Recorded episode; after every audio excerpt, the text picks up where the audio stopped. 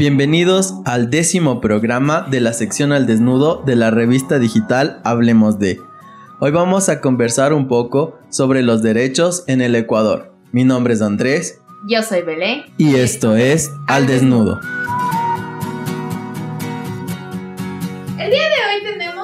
Mujer empoderada, orgullosamente anteña, comprometida con la defensa de los derechos en busca de la justicia, una romántica empedernida y una escritora de poemas. Y ahora, ¿quién será? Pam, pam, pam. Está con nosotros Paola Echeverría Guerra.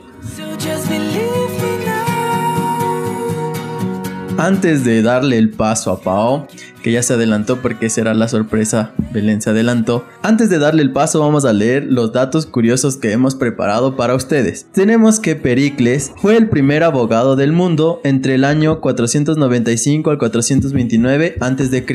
La primera abogada en obtener un doctorado en el mundo fue Sarmisa Biskruk en el año 1867. La edad mínima en la antigua Roma para ejercer la abogacía era de 17 años. La primera escuela de derecho que se conoce es el llamado Kalnikak. Stephen Bacchus, con tan solo 17 años, pudo aprobar el bar exam y no solo eso, este joven es el abogado más joven en la historia moderna de Estados Unidos en obtener el grado de licenciado en Derecho. El abogado más caro del mundo es Wechai Tonja, que es uno de los abogados más ricos porque es el más caro en contratar su servicio.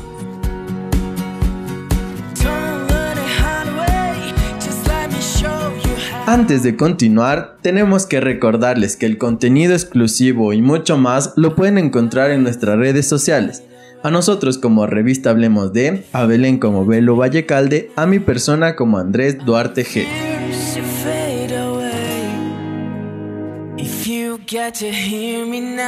Bueno, ya que Andrés dice que me adelanté, esa es la presentación del invitado, no me adelanté. Ahora sí le damos la bienvenida a Pau. Bienvenida aún al desnudo con estos locos.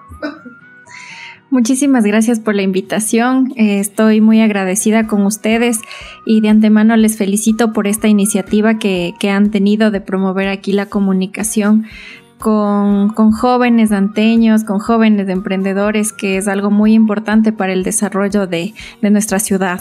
Antes de empezar con esta conversación con Pau, tenemos que recordarles que esto no es una entrevista porno.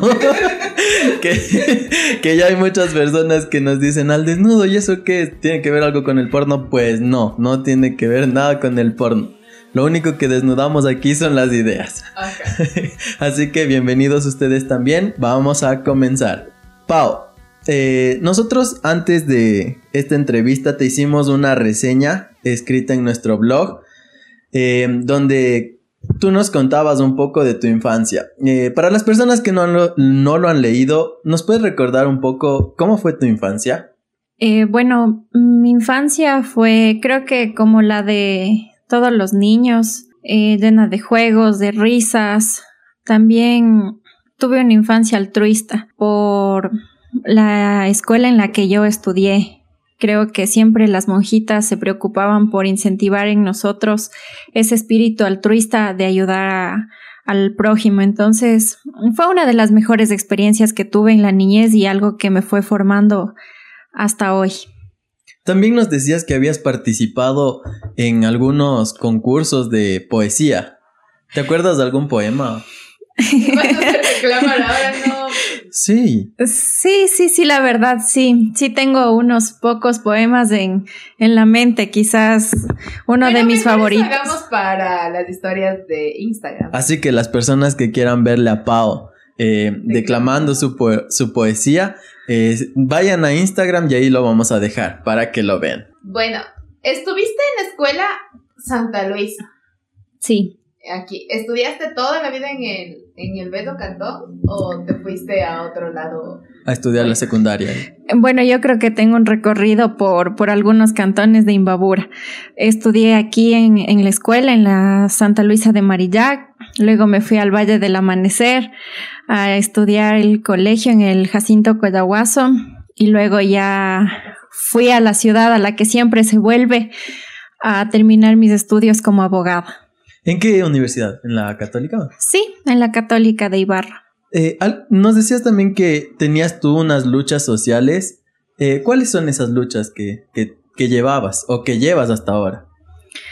Eh, bueno, como les comentaba, creo que haber estudiado en una escuela donde me incentivaban siempre a preocuparme por los demás, formó en mí ese espíritu de siempre preocuparme por los derechos de las personas, de este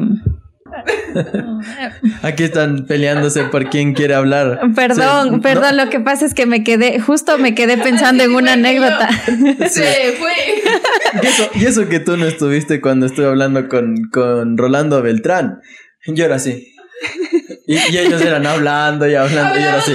lo siento. que es el episodio 5 del El episodio 5. Andrés no habla como unos 10 minutos. no.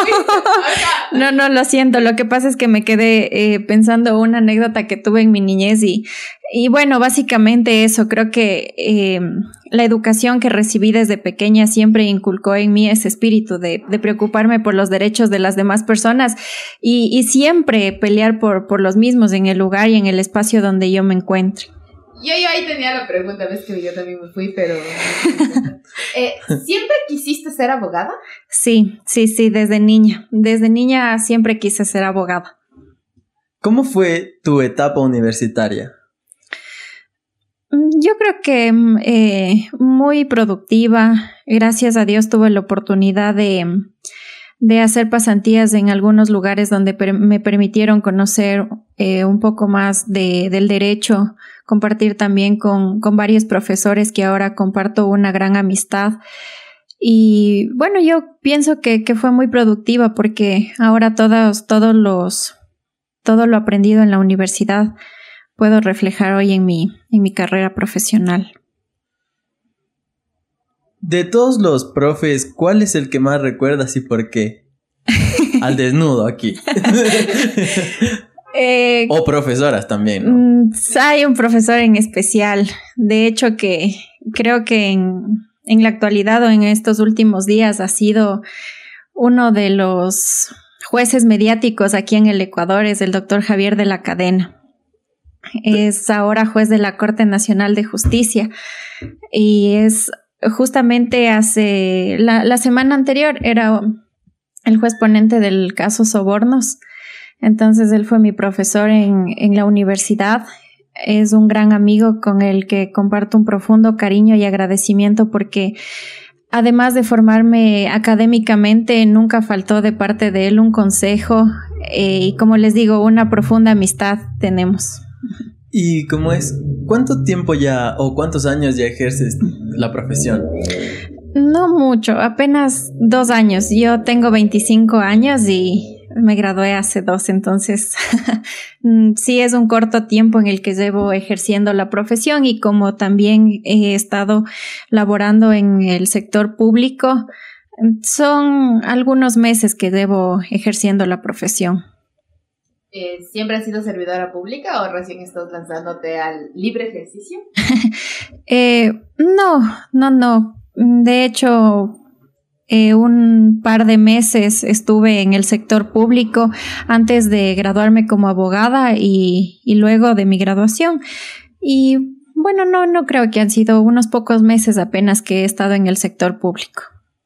Yo tengo un amigo que igual es abogado y él sueña con ser fiscal. ¿Cuál es tu sueño, pero a nivel profesional? Mm, bueno, mi sueño es ser una abogada exitosa una abogada que siempre sea el, horizonte la defensa de los derechos y como les comentaba, mi fin único es alcanzar la justicia, siempre, donde quiera que yo esté. Tengo otras aspiraciones en el futuro, pero básicamente enfocarme en mi carrera para ser una, una excelente profesional al servicio de toda la ciudadanía anteña. Pero, pero nosotros queremos la exclusiva. ¿Cuáles son esas aspiraciones? Aquí es dar desnudo. Sí.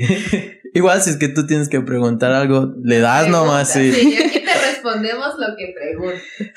Mm, bueno, ¿qué les puedo decir? Quizás sean aspiraciones políticas las que me he fijado desde, desde muchísimos años atrás, porque desde los 14 años llevo participando en varios procesos de participación ciudadana y eso me ha permitido eh, conocer a la ciudadanía desde otro enfoque. Eh, en ese sentido, tengo en el futuro una aspiración política que, bueno, en su momento y de acuerdo al tiempo, al espacio y a las circunstancias, se, se irán materializando. Pero por ahora solo les puedo comentar eso. Ah, perfecto, ya tenemos de exclusivo. Yo tengo una pregunta ya para ir andando en el tema, en el título de este podcast, que es, ¿qué es la justicia? O sea, todo el mundo dice, ah, la justicia es como que ese simbolito que todo esté equitativo. Pero, ¿qué es la justicia? O sea, para quienes nos escuchan, ¿qué es la justicia? Eh, bueno, para mí la justicia es, ¿qué te puedo decir? Que se cumpla, más que que se cumpla los derechos, como, como lo dice la palabra justicia, que se cumpla lo, lo justo. Hay muchas veces que, que un profesor nos decía, y yo me grabé eso, no todo lo, lo legal es justo, ni todo lo justo es legal. Entonces, justamente eh, me quedé con, con, esa frase y, y, eso es lo que les comento. A veces hay muchas leyes, hay mucha normativa que al parecer está escrita y está escrita por algo, justamente para, eh, para adecuar, digamos, la conducta de las personas y que, y que se maneje el bien común. Pero no quiere decir que todo lo que está escrito es justo y como les decía, ni todo lo justo es legal. Sí, em, ya que mencionaste eso, bueno, como mis papás, mi hermana y nadie de mi familia escucha este podcast, entonces tengo la oportunidad de quemarlos. y este fin de semana fue el cumpleaños de mi padre y justo vino una amiga, otra amiga, que es abogada. O bueno, que está a punto de graduarse como abogada. Y ahí eran debatiendo sobre eso y repitieron lo que tú dijiste, que no todo lo justo es legal o que todo lo legal no es justo en ciertas ocasiones. ¿Hay alguna eh, manera de ejemplificar esto? O sea, donde algún artículo de la Constitución, alguna ley o alguna ordenanza, reglamento, lo que sea, donde se puede ejemplificar esto? Sí, sabes que en la maestría me hicieron hacer este ejercicio. ¿Qué te puedo decir? La verdad es que en este momento no se me viene un ejemplo a la mente, no, no sabría. Lo que pasa es que en, básicamente en nuestra profesión, día a día, con los diferentes procesos que uno, que uno va conociendo, puede irse dando cuenta de estas cosas. Incluso puede darse cuenta de que hay mucha normativa que no está sujeta o no se ajusta a la constitución. Obviamente, eh, la constitución en la jerarquía de las leyes es la, la más, sí se podría decir el top de top. Entonces se supone que todas las normativas inferiores deberían estar acorde de, de nuestra Carta Magna pero muchas de las ocasiones no se da. Y como les comento, en la práctica diaria de, de los procesos uno se da cuenta de estas cosas. Y, ahí es también donde existen esos, bueno, no sé cómo llamarles porque no he estudiado jurisprudencia, pero le voy a decir vacío legal a ver si es que cabe ya. Sí, sí, sí. Pero hay, por ejemplo, donde dicen que cada abogado interpreta lo que quiere decir cada artículo. O sea, para mí puede ser que esto quiera decir una cosa y para otro puede decir. Y ahí es donde se generan eso. Las, las confrontaciones también, por ejemplo, cuando hay impugnaciones o cosas así. Estoy hablando con términos del Henry. Pero eh, eh, por eso se da, ¿verdad? tratando de, ser abogado. Sí, aquí O sea, mira, estas son las, las formas de interpretar la constitución, la, no la constitución, las leyes.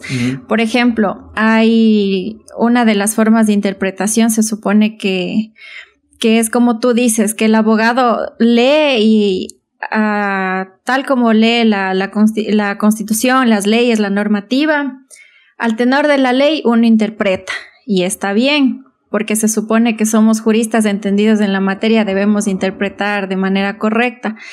Eh, hay otra forma de interpretar igual eh, la ley que es de acuerdo a lo que quiso decir el legislador. O sea, de acuerdo al espíritu de la ley y quien la escribe es el, legislador. De igual manera, eh, pueden interpretar los jueces, pero cada una de las interpretaciones es diferente. O sea, ¿va a ser subjetiva de acuerdo a quién la interprete? Sí, sí, sí, podría ser. Sí, podría ser porque ya te digo, no todos tienen la misma manera de pensar y uno puede interpretarla al tenor de la ley, otra entendiendo lo que quiso decir el espíritu del legislador. Entonces sí es un tanto complicado, pero en sí la justicia yo pienso que es obrar eh, de manera correcta. Uno siempre debe inclinarse a la verdad, a lo que está bien, a lo moral, a lo justo. Eso de, eh, para mí la justicia debería ser. Ajá, en ese caso, ¿crees que los asambleístas deberían tener un título ligado a derechos, a jurisprudencia, o está bien que vaya cualquier persona? Mm, yo creería que sí, que sí deberían los asambleístas, sí, tener una idea, bueno, quizás ser abogados o sí podría ser abogados, porque es la carrera que, que hace leyes. Más que hace leyes, que la interpreta, que la estudia. Nosotros en el estudio diario podemos ir verificando, como decía, los vacíos jurídicos que hay en la normativa. Entonces, lo ideal sí sería que vayan abogados a legislar, porque estarían quizá con, con, con la certeza de, de las conocimiento de causas. Sí, de las leyes que, que, van a realizar. Ahora bien, es necesario, claro que, por ejemplo, en el, en el, en, se me fue la idea, perdón. en la Asamblea Nacional es importante también. Hay, por ejemplo, este, diversas normativas que hay que analizar. Ahora bien, ahí sí se podría contar con asesores dependiendo de, de la normativa que sea la que está sujeta a estudio, a reforma, a la creación. Y yo una vez escuché que si es que hicieran esto de los requisitos profesionales para acceder a un cargo público, estarían vulnerando el, y justo de que estábamos hablando de los derechos en el Ecuador, estaríamos vulnerando el derecho a ser elegidos, ¿verdad? De elegir y ser elegidos. Se supone que eso está consagrado en la Constitución. Pero yo creo que eh, este está mal dicho, porque no es que cualquiera puede ser candidato. O sea, tú estás de acuerdo con ese de. Eh, puedes, cualquiera puede ser, tiene el derecho de. De ser elegido, ajá. Y, de elegir y, ser, elegido. Bueno, eh, la Constitución a nosotros nos garantiza una serie de derechos. De hecho, la Constitución del Ecuador es una de las más desarrolladas de, de Latinoamérica, una de las más progresistas en derechos lamentablemente es muy literario lo que está escrito y en lo que la práctica se materializa. Ahora bien, en la Constitución es verdad, en el artículo 66, numeral 1, me parece, está el derecho, en los derechos de participación está el derecho a elegir y ser elegido, pero eh, que haya los derechos, obviamente tiene que haber también los mecanismos para que se cumplan esos derechos y se efectivicen. Ahora, tenemos el derecho de elegir, pero también hay los requisitos. Hay requisitos para participar, hay requisitos para elegir, hay requisitos para, para ser elegido. Entonces, no lo veo como que estén coartando el derecho de, de participación específicamente al de ser elegido, sino más bien que hay que cumplir la serie, una serie de requisitos para que éste se materialice. Genial.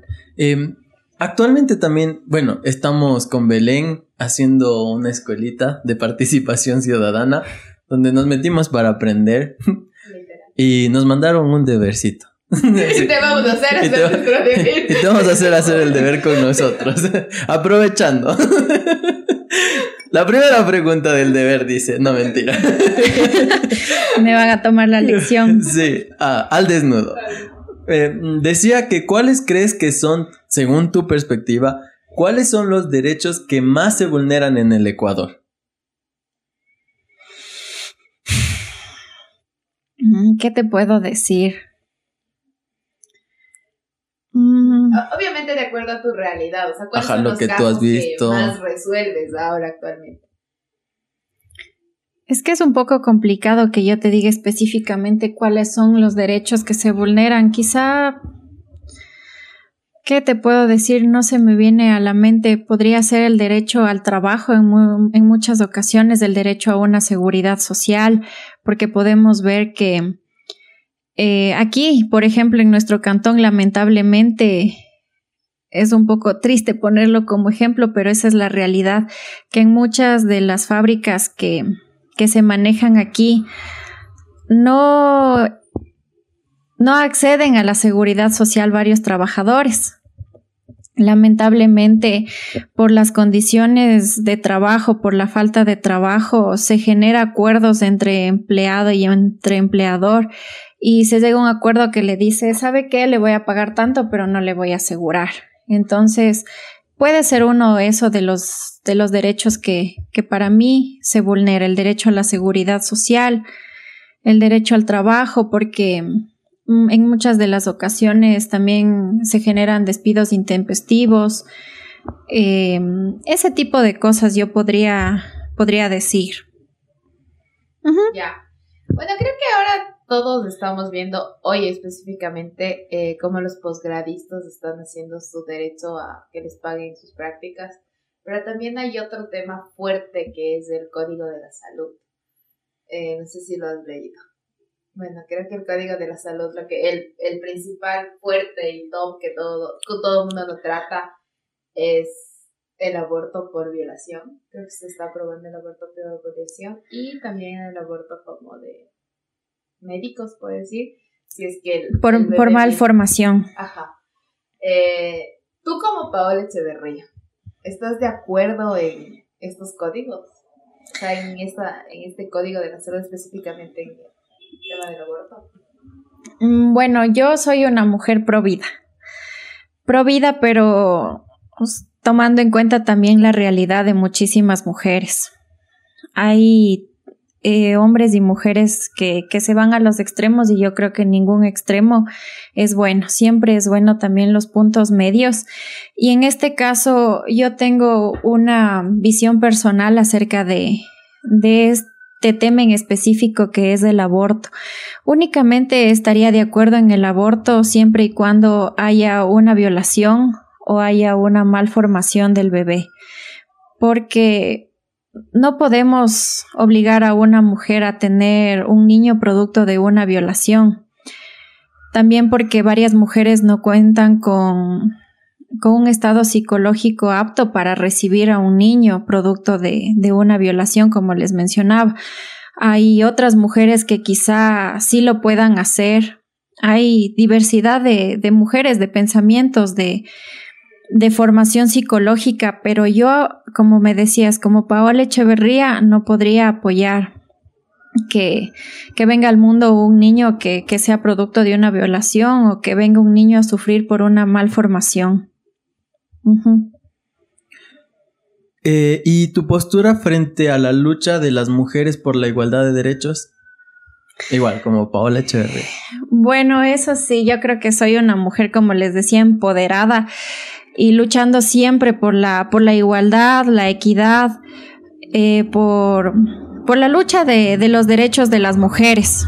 Por ejemplo, hay algunas mujeres o varones que, que, le ven al feminismo como una cosa de locos, como, como que dicen las mujeres feministas están zafadas de un tornillo por poco.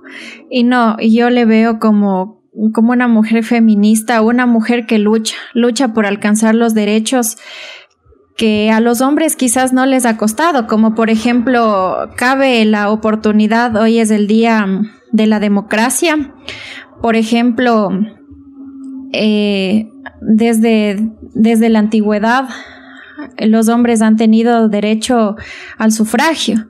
En cambio, las mujeres hemos tenido que luchar durante muchísimos años para que se pueda reconocer este derecho. Y justamente en 1900 24, Matilde Hidalgo de Procel fue la primera mujer en, sufragar y con este antecedente en 1929, en la Constitución de 1929, y podemos ver que el sufragio femenino en el Ecuador ya está materializado. Y de hecho es el, primero en, Sudamérica. Nuestro país fue el primero en declarar el, sufragio de las mujeres. Entonces, este es un buen ejemplo que yo les digo, el feminismo es esto, es luchar por, por los derechos que quizás a los hombres no les ha costado. Así es. En cambio, a nosotras sí nos ha costado muchísimo luchar por, por el sufragio, por la igualdad de oportunidades, por la igualdad de sueldo, y, por la educación, por muchísimas cosas que, que a los hombres quizás les ha venido por añadidura. A nosotras nos ha costado una lucha inclaudicable por eso. Justo aquí recordaba también un post que vimos en tus redes sociales donde tú ofrecías asesoría eh, por casos de, violencia. de género. Sí, saben que justamente en la pandemia eh, se me vino a mí en, en, una tarde que, veía las noticias y, de hecho daban algunas cifras importantes sobre la violencia de género que, durante la pandemia y se, estaba generando. Entonces para mí sí fue una preocupación y por eso fue que yo subí este post eh, ofreciendo mi, ayuda profesional para las mujeres que sufren eh, violencia de género durante el confinamiento, porque imagínense, es durísimo para una mujer vivir con, con su agresor y peor aún en el confinamiento, donde tú tenías que, que prácticamente estar, estar, estar en la casa. Sí, de estar ahí 24/7 con, con esta persona, entonces es un poco complicado y yo por eso ofrecí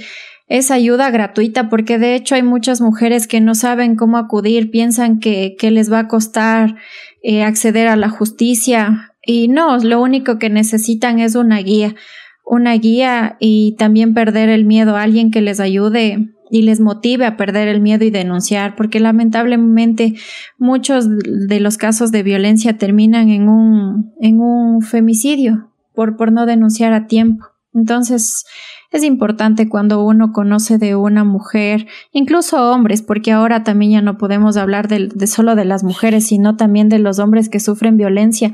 Son las estadísticas bajas, pero son estadísticas. Hay hombres también que, sufren de, violencia y nosotros no debemos descuidarnos de eso.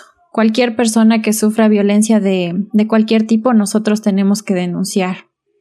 Justo mencionaba esto porque yo no había tenido la oportunidad de felicitarte y agradecerte por esta noble acción que tuviste mm. con, con la ciudadanía. Gracias. Anteña. Y aquí quería hacerte una pregunta, o sea, ¿crees que esas cosas cambiarían si tuviésemos mejores gobernantes o eso no depende de los gobernantes?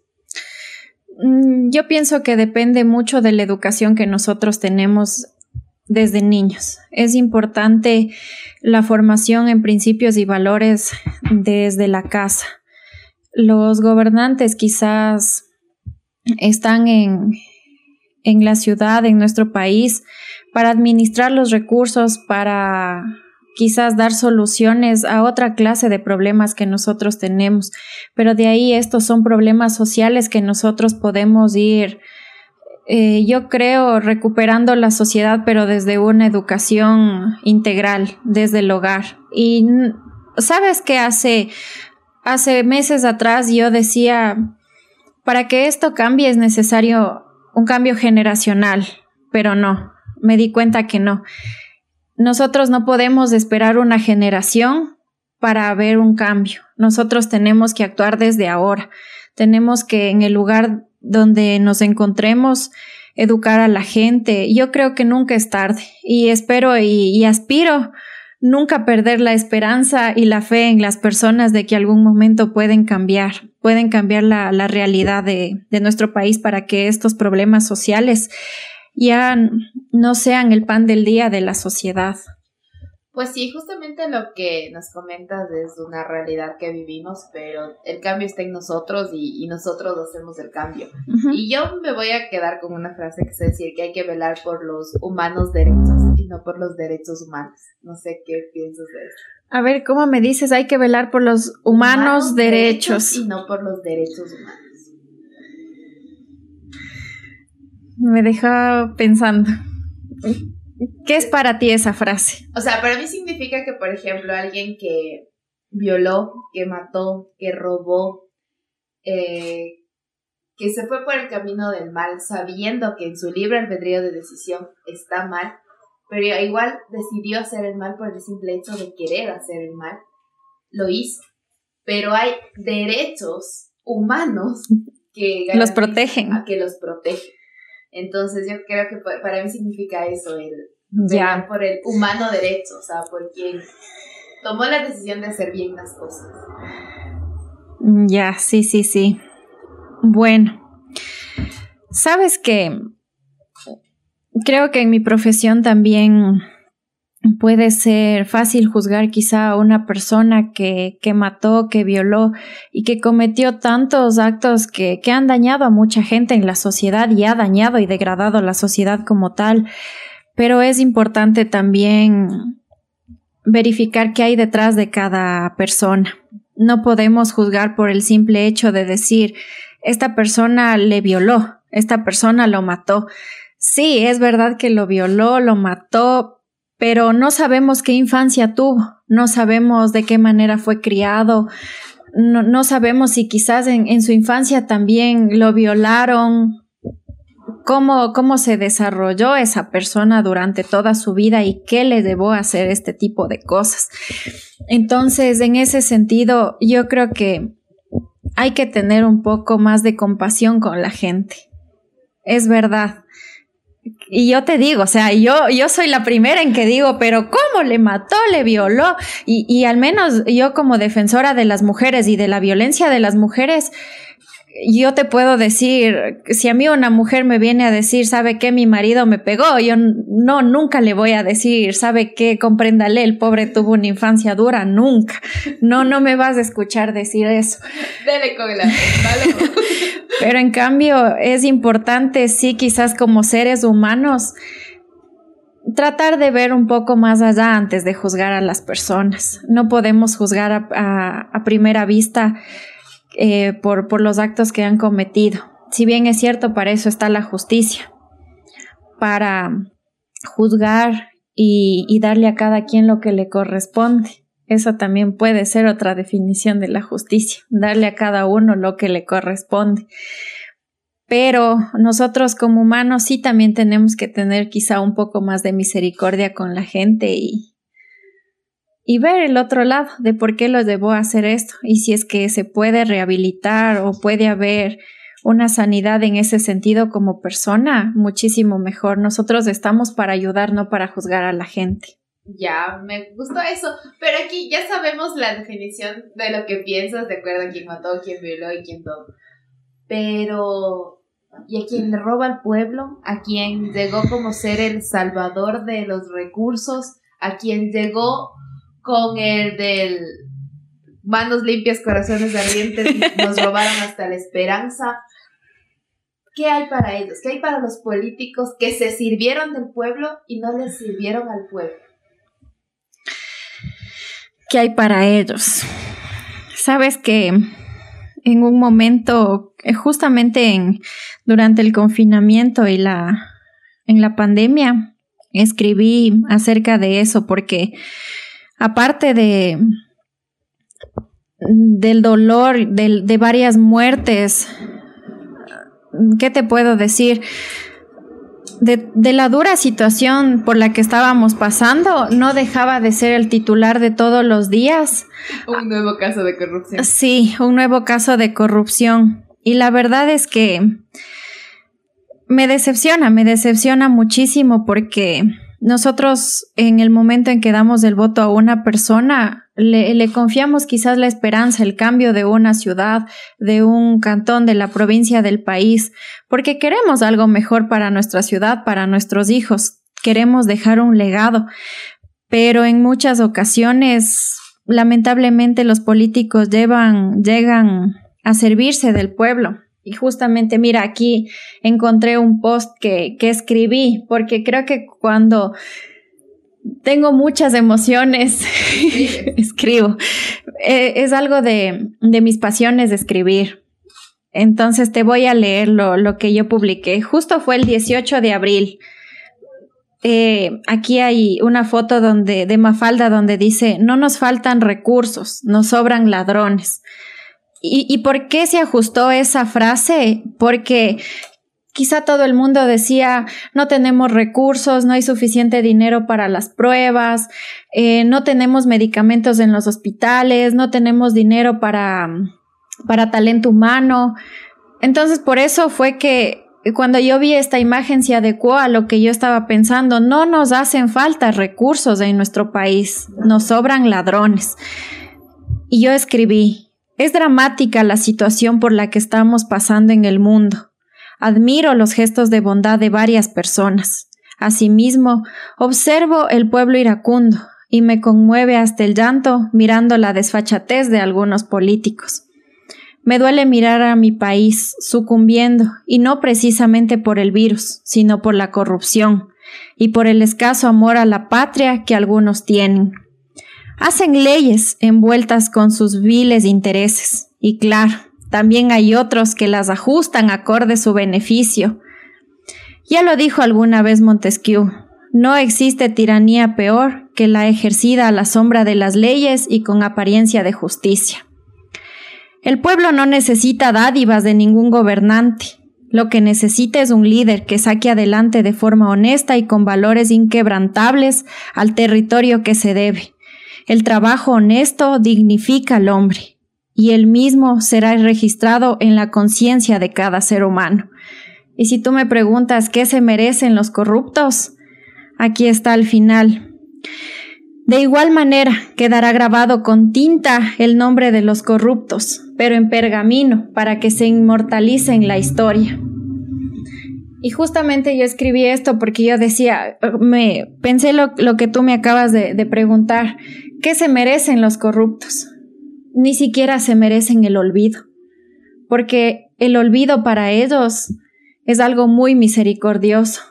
Ellos se merecen que todos los días les tengamos presentes en nuestra mente para que no nos olvidemos de esos nombres ni de las caras que... De que no hay que ser como ellos. Y de que no hay que ser como ellos, sí, porque esas personas han sucumbido al país han sucumbido a la patria y, y como te dije y como escribí aquí, lo que se merecen es que su nombre quede grabado con tinta, pero en pergamino. ¿Por qué yo lo puse en pergamino? Porque yo estuve revisando y el pergamino durante años y años y años queda intacto. Entonces, no es por, por la hazaña que hicieron, que necesitan que esté escrito en pergamino, sino para que se inmortalice en la historia el daño que ellos nos han hecho. Qué bueno escrito. Sí, justo teníamos también una pregunta con respecto a lo que escribes. Y nuestra productora nos, nos dejó la pregunta de si consideras que heredaste de tu padre la afición por las letras. Ya sí cambiamos de tema, sí, perdón. no, no te preocupes. Eh, Sabes que podría decir que eh, de mis padres. A mi mamá y mi papá les gusta escribir. Mi mamá también escribe muy bonito y de hecho algunas veces me ha ayudado y me ha corregido las, las cosas que yo escribo. A veces por las diferentes dignidades que yo he ocupado, también he tenido que preparar discursos. ¿Y te hacía los discursos? No, pero sí, no, no, sí, o sea, ella me decía, escribe y yo te corrijo. Entonces sí, sí me ayudaba mucho. Pero de ahí la afición que yo tengo quizá por escribir es porque me inculcó mi papá desde niña. Yo no vivía con mi papá y siempre que iba a visitarlo, él tenía una máquina de escribir en, en su trabajo. Entonces, obviamente creo que eh, para tenerme ocupada en algo cuando yo era una niña me sentaba y me decía, me ponía la hojita en esa época en la máquina de escribir y me decía, mi hija escriba. Le decía, pero ¿qué escribo? Lo que usted sienta, pero escriba. Me acuerdo siempre que me decía, una carta a la mami, lo que usted sienta, pero escriba. Entonces, sí fue que él me inculcó eso porque siempre que yo iba a visitarle me ponía la hojita y yo escribía en la máquina de escribir y de hecho quiero comprar una máquina de escribir. No, yo creo que uno tiene esos, esos recuerdos que, que inmortaliza en la historia y que ahora que mi padre ya falleció, es, es un buen recuerdo que yo podría tener de él. Y, siempre me, recordaría a él, o sea, que él me enseñó a escribir, que él me enseñó a, a, sacar los sentimientos que yo tenía. Y, de hecho yo pienso que, que el mejor regalo es una carta les cuento, o sea, yo creo que durante la pandemia yo escribí muchas cosas y yo decía, o sea, me salían cosas. Es tu momento de que tu trabajo de pandemia. Sí, mira, yo escribí, todos los días aprendo que Dios es fiel y sus pensamientos serán mayores que los nuestros, que la vida es muy efímera, que debemos dejar de ser viajeros de mañanas frías, Mejor es rimar los colores y traducirlos en poemas llenos de amores. Que hay que caminar en silencio, que hay que hacerlo sin prisa y darnos cuenta que la vida no tiene un precio. Que una carta es el mayor regalo, que nada cuesta decir te quiero, que no hay mejor pastilla que un abrazo y con una genuina sonrisa se pierden los miedos. Volveremos a reunirnos. El virus nos enseñó a valorarnos en el tiempo, a sentir la emoción de vernos, agradecer el cielo y abrazar la vida de nuevo. Ya se nos adelantó, pero porque esto estaba guardado para el videito. Bueno, ya tuvieron el privilegio de escucharla, sí. El que se quedó hasta aquí, ya, ya lo escuchó. Y, sabes que, no, o sea, eso es algo que yo escribí, porque de ahí si ustedes me dicen, recito un poema, yo les recito el poema 20 de Pablo Neruda, que es uno de mis favoritos. Y, a, mí me encanta. Ese, ese, mejor para el video. por favor. Ya, dale. Si no nos deja sin contenido. Ok. Dale. Eh, pero, ¿dónde podemos leer lo que tú escribas? ¿O, ¿O lo mantienes solo para ti? Sí, sabes que lo mantengo solo para mí. De hecho, esto sí es una primicia. ¿Vieron lo que logramos? Sabes que eh, uno de estos días, me parece que fue el sábado o el domingo, que me desperté en la madrugada. Y justo me desperté pensando en, una persona y, y, hace mucho tiempo que no escribo poemas, pero ese día se cortó mi sueño en la madrugada y escribí un poema. Entonces, sí los guardo para mí. No he tenido la oportunidad, quizá no, no he no he realizado tampoco un blog o algo donde me puedan leer. Simplemente escribo lo que me nace, lo que pienso, lo que siento. Y cuando siento que lo puedo compartir con las personas, lo, lo, posteo en mi Facebook, en mis redes sociales, pero cuando son un poco más privados los guardo para mí. Quizás las personas para las que escribo se darán cuenta. Yo tengo una pregunta. Creo que es la misma que voy a hacer. Creo que es la misma que yo tengo a ver, A ver, dale, vos primero. Ya. ¿Piensas sacar un libro de tus poemas? No, no era esa vez, pero responde, por favor. sí, ojalá, espero que algún día eh, sí pueda sacar un libro de, de, los poemas, de las vivencias que yo he tenido.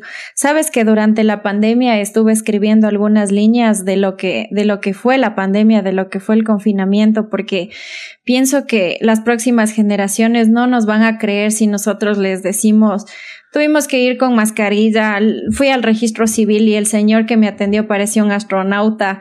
No, no van a creer todo lo que pasó. Y de hecho yo estuve escribiendo algunas líneas en, en, unos cuadernos eh, quizás hablando de, de, lo que fue la pandemia, de, de, cómo nos azotó, de cómo la corrupción eh, influyó también para que se degrade más el país.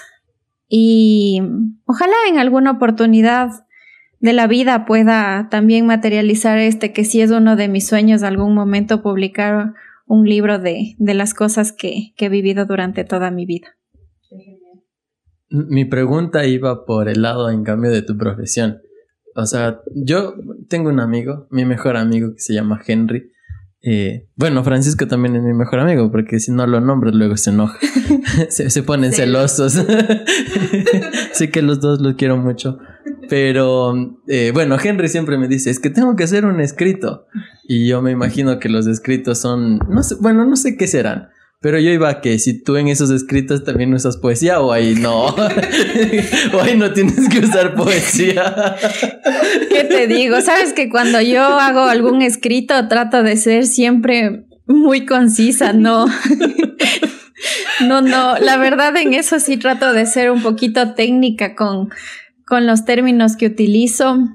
Y sí, quizá en las audiencias uno sí se puede explayar, quizás ahí sí, pero de ahí en, en los escritos no. Yo trato de escribir lo justo y necesario. Yo iba a decir otra cosa. O sea, me pareció tan absurda la pregunta, te juro. ¿Por qué? Y ponte que sí. Ponte que ese sea su estilo. Es como en un arquitecto, una firma puede ser utilizar rojo y negro y fin. Y ella puede sus escritos presentar como poesía. pues, sí o no que puede ser una firma. Sí, pero esa no, no creo que me define.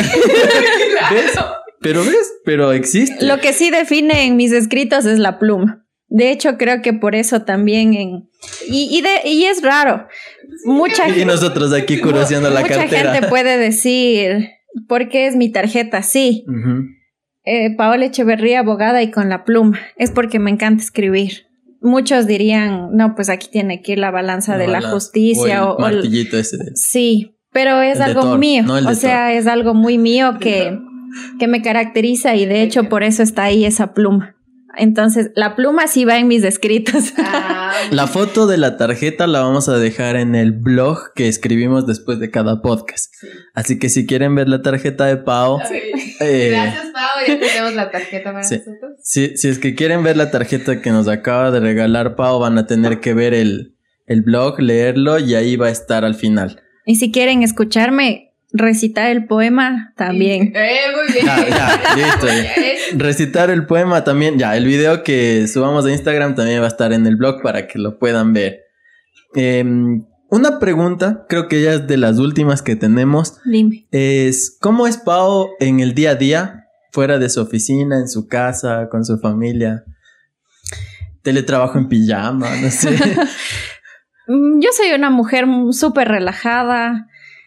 Eh, ¿qué te puedo decir? Eh, muy amiguera, muy alegre. Me encanta estar con la gente, me encanta compartir con mis amigos, me encanta, no necesariamente, ¿qué te digo? Salir a una farra es para mí compartir con los amigos. No, para mí hay momentos mucho, eh, quizá más especiales donde uno pueda conversar de temas importantes, donde uno pueda quizá no hablar de temas importantes, sino hablar temas profundos, como en este podcast. Ajá, entonces sí, yo soy.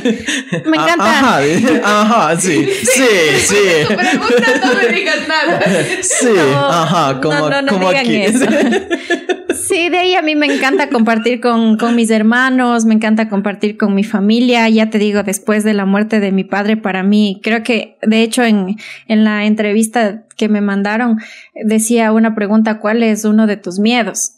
Y uno de mis miedos es perder a, un ser querido. Definitivamente después de la pérdida que tuve de mi padre, yo creo que valoro mucho lo que es la vida, valoro cada momento, valoro a las personas y por eso es que te digo, y, escribí ahí, el mejor regalo es una carta y nada cuesta decirte quiero, porque hay muchas personas que les cuesta.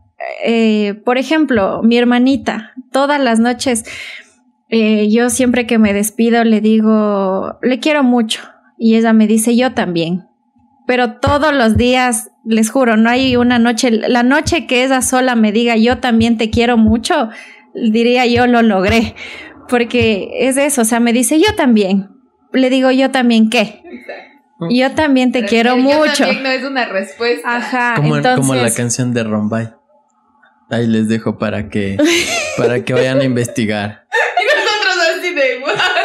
La canción de Rombay. Yo también. No es decir te ah, quiero. sí, gracioso. sí, entonces es eso. O sea, yo creo que, que uno hay que, que saber valorar a las personas, valorar en el tiempo. Y esos pequeños detalles no cuestan nada. Creo que el mejor regalo que yo puedo dar a alguien es una carta. O sea, las personas que han recibido una carta de mí es lo más top top que les puedo dar. ¿Qué, qué, qué, buen dato que nos acaba de dar, porque nosotros tenemos una tradición en la revista Hablemos de que es que nos dejen un escrito en nuestro librito. ¿En serio? Ajá, oh. sí. Así que al final también te vamos a pasar el libro para que nos escribas. Pero eso sí no les podemos compartir a ustedes a menos de que hagamos algo muy especial porque esos escritos son algo que les nace a ustedes del corazón y nos dejan a nosotros y nunca los hemos hecho públicos. Ah, ya. Ninguno Ajá, es público. ninguno es público, eso es... Porque sí hicimos, pero eh, nuestra audiencia no lo permite. Entonces sí, le, eso sí, vamos a escribirle ahí contigo y, y ahí vamos a, a que nos dejes una cartita. ahí. Y yo creo que para terminar, eh, queremos que nos cuentes qué es lo que más te gusta de ser anteña. Bueno, yo creo que algo muy característico de los anteños es ser emprendedores. Definitivamente sí, es algo que, que puede ser una palabra que la escuchamos diariamente, pero en realidad creo que es algo que sí nos caracteriza. Todas las personas, al menos en esta pandemia, pudimos ver que, que los anteños tratamos de salir adelante de una u otra manera. Y alguna vez traté de buscar un sinónimo de emprendedor, pero no se adecuaba a, a, lo que yo pensaba. Entonces, creo que eso me gusta de ser anteña, que, que los anteños somos emprendedores, somos echados para adelante, somos querendones. Eh, siempre, siempre estamos tratando de, de salir adelante y a pesar de las circunstancias, no quedarnos. Ahí está nuestros abuelos, bisabuelos de la fábrica Imbabura, que a pesar de que, de que la fábrica terminó, como el ave fénix de las serenizas resurgieron, y yo creo que eso es lo que nos caracteriza como anteños, y eso es lo que me enorgullece de ser anteño. Perfecto, creo que entramos ya a las conclusiones de nuestro podcast. Eh, realmente hemos aprendido bastante de derechos, de justicia y sobre todo de el verdadero empoderamiento femenino. Gracias por ser ese referente que las niñas necesitan actualmente y gracias por con, eh, dejarte contagiar de este mundo de locos, de hacer un podcast al desnudo con nosotros. Gracias a ustedes por la invitación. Sí, me divertí mucho durante este tiempo. Eso, eso es lo que tratamos de hacer aquí, de que sea algo diferente, de que vengas, te distraigas, de que si quieres volver porque tienes algún otro tema que crees que se quedó pendiente, igual eh, nos digas y vuelves y esta es tu casa, bueno, tu oficina. Muchas gracias, la extensión a mi oficina. Sí, si, si quieres un asistente, me pongo nomás falta. Yo quiero igual agradecerte por haber participado aquí, sin antes recordarles que el contenido exclusivo y mucho más lo pueden encontrar en nuestras redes sociales como Revista Hablemos de, a Belén como Val Belu Valle Calde, a mi persona como Andrés Duarte G en todas las redes sociales, incluido LinkedIn. Bueno, creo que el próximo podcast es un secreto también, así que ah, todos son secretos. Todos son secretos ahora porque eh, así quiero, así. Porque así bueno, quiero. eres el jefe, yo me. Eh, como dijo el Yayo, porque quiero y porque puedo. Así que si quieren escuchar ese, vayan al, al episodio número 2 de este podcast y ahí van a cachar del porque, porque quiero y porque puedo. Ok. Así, Así será. Que, sí, gracias Pau por asistir, gracias Belén por acompañar en esta locura. Nos vemos el próximo episodio. Eh, gracias. Muchas gracias. Gracias. Gracias. got to hear me now.